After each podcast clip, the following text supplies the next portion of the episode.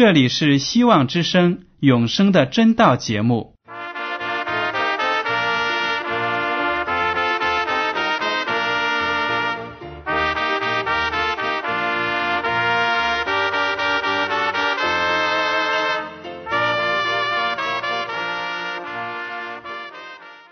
亲爱的听众朋友们，你们好，我是艾德，很高兴今天能和你们在永生的真道这个栏目中见面。耶稣说：“听上帝的话语，并且遵守的人是最有福气的。”所以，艾德现在能够通过电波和你们分享上帝的教导，感到十分快乐。我也希望众位弟兄姐妹。还有那些正在寻求真道的朋友们，也能够珍惜这段时光。大家不妨在手边准备好纸和笔，将今天讲到的要点和经文章节做些记录，以便过后自己再亲自查考圣经。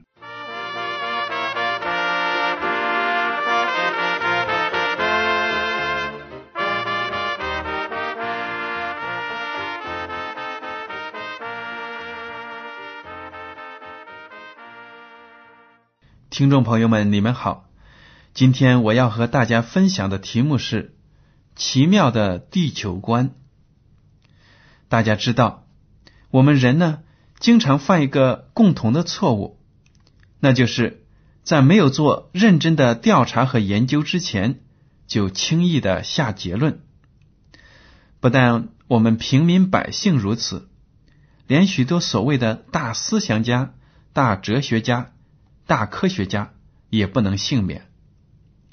比如希腊呢，有个哲学家亚里士多德，在十七世纪以前的西方社会被尊为圣贤，因为他在自然科学、哲学等广泛的领域有过学习和研究。他的理论从公元前四世纪开始就影响着欧洲社会，没有人。试图挑战或者怀疑他说过的话，他的论点被当作真理来对待，就好比我们中国人古代的时候经常说起话来，就是说孔老夫子怎么说。孔子呢对中国文化的影响，就好比是亚里士多德对欧洲的影响。然而，如果我们凭借今天的科学知识和研究成果，来看待亚里士多德他的研究呢，我们就会发现他的很多观点和理论都是错误的。遗憾的是，这些谬论在人类历史上却流传了很长的时间。亚里士多德曾经说过，从同一个高度自然落下的不同重量的物体，将以不同的速度落地。乍一听呢。好像是那么一回事一个五斤重的铁球和一个两斤重的铁球，如果同时从十层楼上抛下来，那个五斤重的铁球应该比两斤的铁球先落在地面上吧？这是我们许多常人的想法，也是亚里士多德教导的。在长达两千年间，这个结论一直被当成真理教授。到了公元十七世纪时，意大利的科学家伽利略站出来推翻了这个谬误。他站在家乡的比萨塔上，将两个大小不同的铁球从同一高处抛下来。他向好奇的观众们惊奇的看到两个铁球同时落在地面上。亚里士多德那神圣的真理就不攻自破了。亚里士多德还提出呢，地球中心论。这种理论认为，地球是宇宙的不动的中心，日月星辰都是在环绕着地球运转。到了中世纪，这一套错误的理论呢，被罗马天主教会接受并且倡导。格白尼和伽利略用科学的观察和计算证明。地球并不是宇宙的中心，于是两个人都被天主教会骂为异端，遭受迫害，因为天主教会的错误立场，许多人便以为地球中心论也是受圣经的支持。其实呢，这就是圣经蒙了冤屈。因为罗马天主教会的说法，并不代表圣经的观点。罗马天主教会也从不以圣经为信仰的标准和基础。他认为呢，他自己的传统高于圣经。天主教会更是运用政教合一的审判权，对持有不同政见者进行打击和压迫。到了中世纪，他对那些热爱真理的人的迫害。更是达到了顶峰。天主教会不但不允许任何挑战他的地位的言论，连平民百姓拥有阅读圣经都被禁止。因此，他宣扬和圣经启示相违背的地球中心论也就不奇怪了。那么，圣经对我们居住的这个地球和整个宇宙是怎样描写的呢？换一句话说。圣经中关于地球的真实情况做了什么启示呢？今天呢，我就分五点做一个简要的介绍。第一点呢，圣经说大地是圆的。古代的中国人以为地是方形的平面，被一只巨大的乌龟驮着。当那只乌龟累了，想动一下身子时，就会发生地震。泰国人呢？也认为地是方形的平面，但驮着它的是一头大象。当古人普遍抱着天圆地方这样的观念时，圣经却在三千年前指出大地是圆球形的。智慧的所罗门王在公元前一千年写道：“他在渊面的周围划出圆圈。”这是真言书第八章二十七节。需要注意的是，在圣经原文中，这里翻译为“圆圈”的字，并非说是在平面上画一个圆圈，它代表一个弧或圆球。先知以赛亚也写道：“上帝坐在地球大圈之上。”以赛亚书四十章二十二节。主耶稣基督在描述他将来复临的情形时，也暗示出一个奇妙的自然现象。他说呢，在那日，地上的居民仍旧在做日常生活中的事情，有的在睡觉，有的在劳碌，正如挪亚进方舟的那日和罗德出索多玛的那日。路加福音十七章二十七到二十八节，原文是这样写的：那时候的人又吃又喝，又娶又嫁，又买又卖，又耕种又盖造。耶稣和千千万万的天使驾着云，威风凛凛的到来时，是那么的出其不意，世人完全没有预料到即将发生的灾难。地球上的人们呢，正在从事各样的日常活动。路加福音十七章三十四到三十六节这样写：当那一夜，两个人在一个床上，要取去一个，撇下一个；两个女人一同推磨。要取去一个，撇下一个；两个人在田里，要取去一个，撇下一个。这句话呢，就暗示出地球的一面正处于黑夜的时候，另一面则处于白天。这也从间接的、侧面的说明了大地是圆球形的，因为大地只有是圆球形的时候，才可能在迎着太阳的一面出现白昼，而同时在背着太阳的一面进入黑夜。您说对吗？第二点，地球是悬空的。在古人的头脑中，大地总是建立在什么固定不动的基础之上，甚至以为天连地，地连天，所谓天地相毗连。但是圣经在三千五百多年前就明确的指出，地球是悬空的。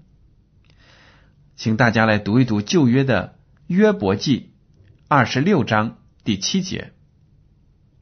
经文说：“上帝将北极铺在空中，将大地悬在虚空。”这句话在古人看来简直是骇人听闻，不可思议。大地怎能悬在虚空之中呢？岂不是要跌落下来吗？这里面的奥妙呢，直到十七世纪的科学家牛顿发现了万有引力的定律之后，才真正弄明白了。原来地球果真是悬在空中的，由于万有引力的作用，才得以环绕太阳运转，而不致跌落下来。这些我们听众朋友们都在学校里学到了，确实是这样的。所以我们可以看到，圣经是多么奇妙的一本书。早在三千五百多年前就能指出，地球是悬空的，悬挂在宇宙之中的。第三点呢，圣经还说地球是旋转的。古人都以为地球是不动的，而太阳、月亮和星辰每天都是东出西没。十六世纪时，哥白尼提出了日心说，他指出日夜的更替是由于地球环绕自己的南北向的地轴自转而形成的。但圣经上早在公元前一千五百多年。就已指出了地球的自转运动，还是在约伯记三十八章十三和十四节说，叫这光，也就是太阳，普照地的四极，因这光地面改变，如泥上印印。泥上印印指的是巴比伦文明的印刷术，当时生活在米索不达尼亚，也就是现今的伊拉克的巴比伦人。用泥桶印字，印字工呢用泥制成一个圆筒，未干之前用细棒为轴心，将泥桶绕轴转动，把预先备好的刺模印在其上，然后烘干。用转动圆筒来形容地球旋转的样子是非常贴切的。第四点呢，圣经上说地球是小如微尘。在天文知识有限的古人看来，地球的确是很大，是天穹之下唯一稳固不动的根基，甚至成了日月星辰环绕的宇宙中心。然而，在上帝启示下写成的圣经所持有的看法，正好与此相反。圣经中提到，地球也像日月星辰一样，不过是悬在空中的一个不断旋转的星球。根本不是什么稳固不动的根基或中心，而且它小如微尘。先知以赛亚在两千七百年前就发出感叹说：“看呐，万民都像水桶的一滴，又算如天平上的微尘。”他也就是指上帝，他举起众海岛，好像极微之物；万民在他面前，好像虚无。被他看为不及虚无，乃为虚空。以赛亚书四十章十五和十七节。再者，还有一个获了灵感的诗人大卫也写道：“我观看你指头所造的天，并你所陈设的月亮星宿，便说：人算什么？你竟顾念他；世人算什么？你竟眷顾他。”你叫他比天使微小一点，并赐他荣耀尊贵为冠冕。这是诗篇的第八章三到五节。约伯也说道：“上帝将北极铺在空中，将大地悬在虚空，将水包在密云中，云却不破裂。看呐，这不过是神工作的些微。我们所听与他的是何等细微的声音。”他大能的雷声，谁能明透呢？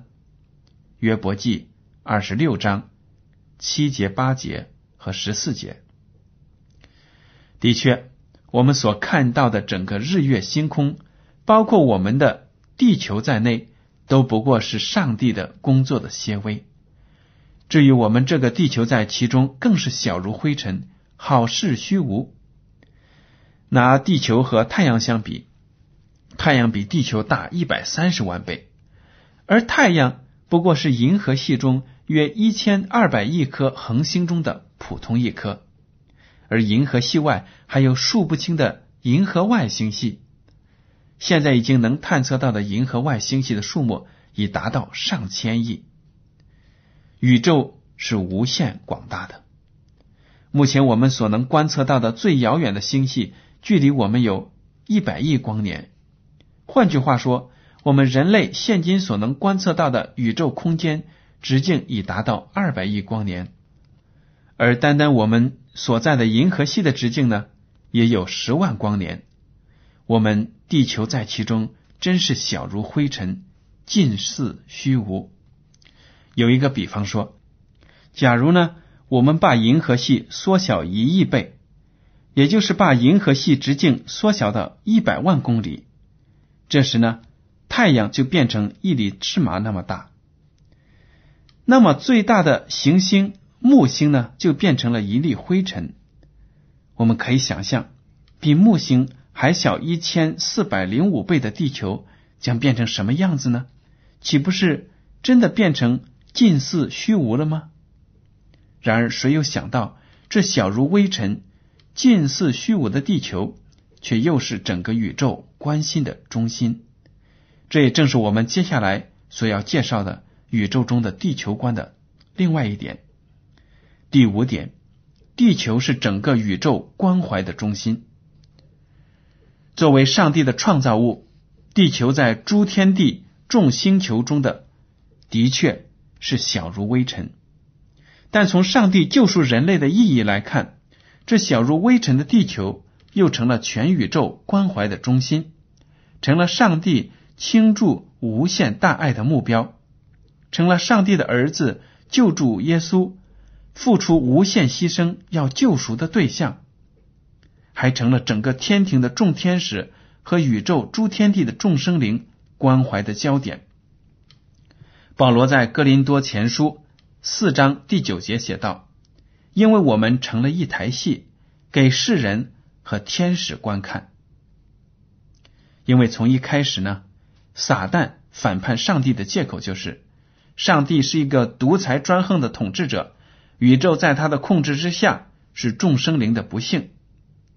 撒旦呢，就诱惑一部分天使相信，他才应该是取代上帝的最佳人选。于是，天上有三分之一的天使听信了撒旦的谎言。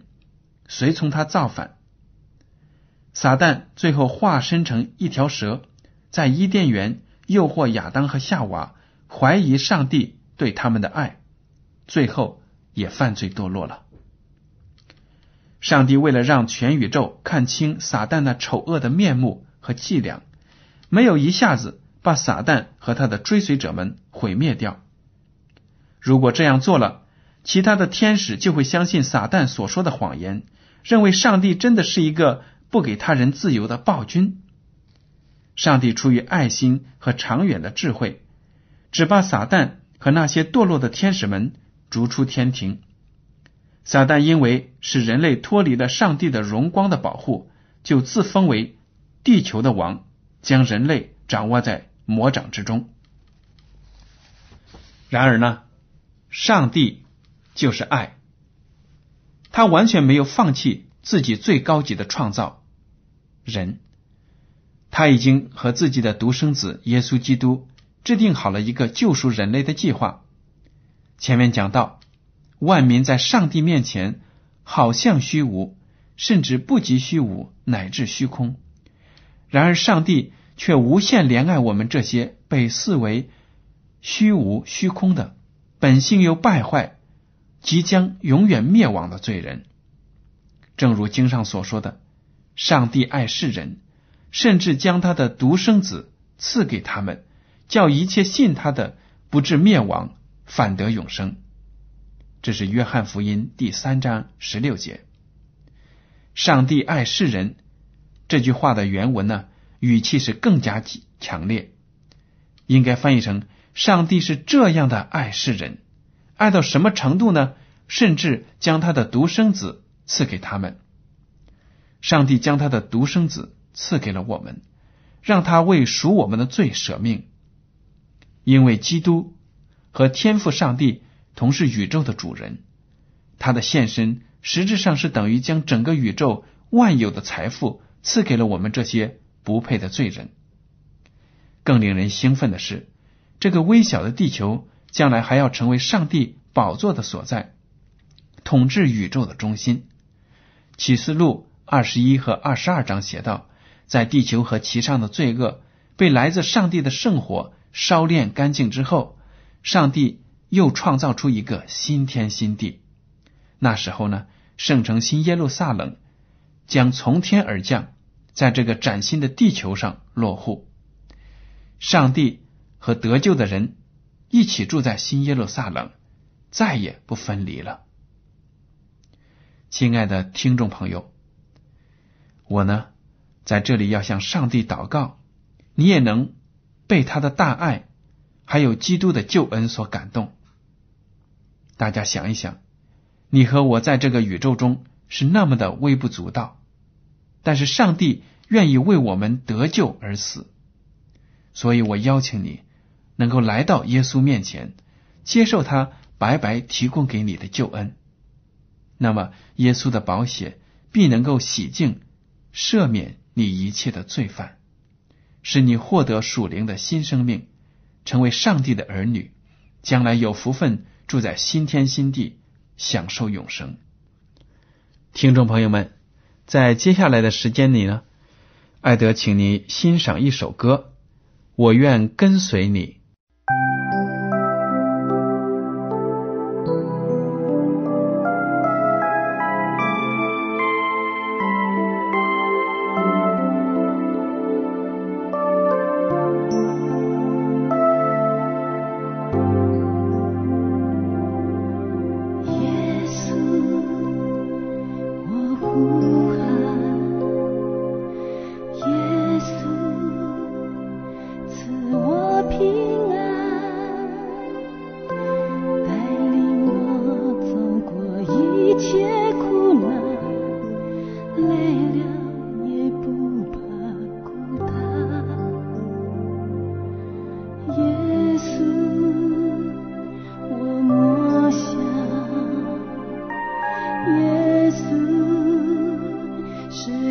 这。